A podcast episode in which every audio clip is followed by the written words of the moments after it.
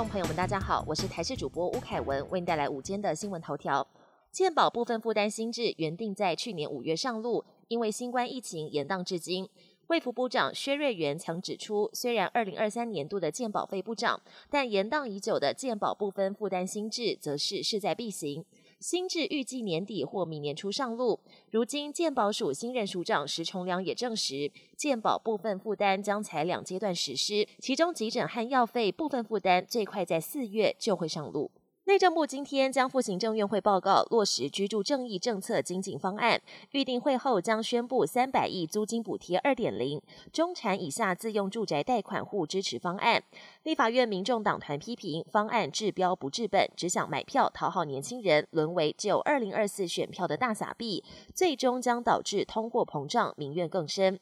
内政部长林佑昌初步规划租金补贴二点零适用对象放宽至十八岁，采随到随办更便民，旧户不必申请，免付房东及房屋证明，以房屋税和地政资料比对，无资料者采切结方式处理，最快六月开办，补贴户数有望增加到五十万户，经费采公务预算之应，方案尚待院会最终拍板。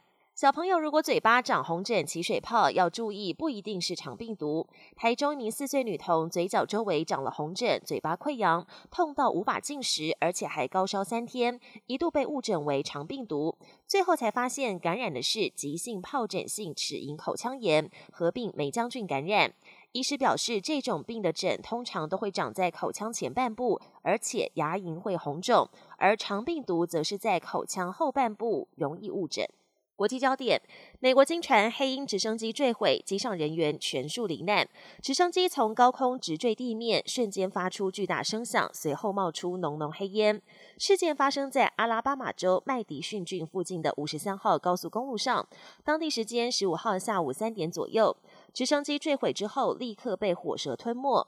警消到场，立刻封锁道路进行扑救。虽然火势迅速获得控制，但官员证实，目前已经确认至少两人罹难。而这架黑鹰是隶属于田纳西州国民警卫队。至于失事的原因，还有待理清。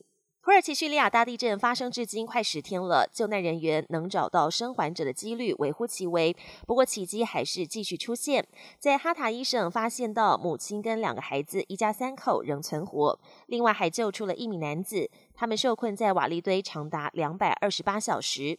而在卡赫拉曼马拉什省，一名高龄七十四岁的妇人也获救，她受困长达两百二十六小时，见证生命奇迹。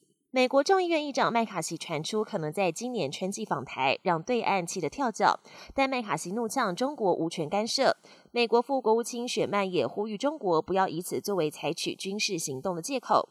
雪曼表示，全球五成船运多多少少都经过台海，若台海发生冲突，不仅是亚洲安全的问题，也会对全球经济带来冲击。因此，他敦促所有国家告诉中国，切勿在台海引发冲突。本节新闻由台视新闻制作，感谢您的收听。更多内容请锁定台视各节新闻与台视新闻 YouTube 频道。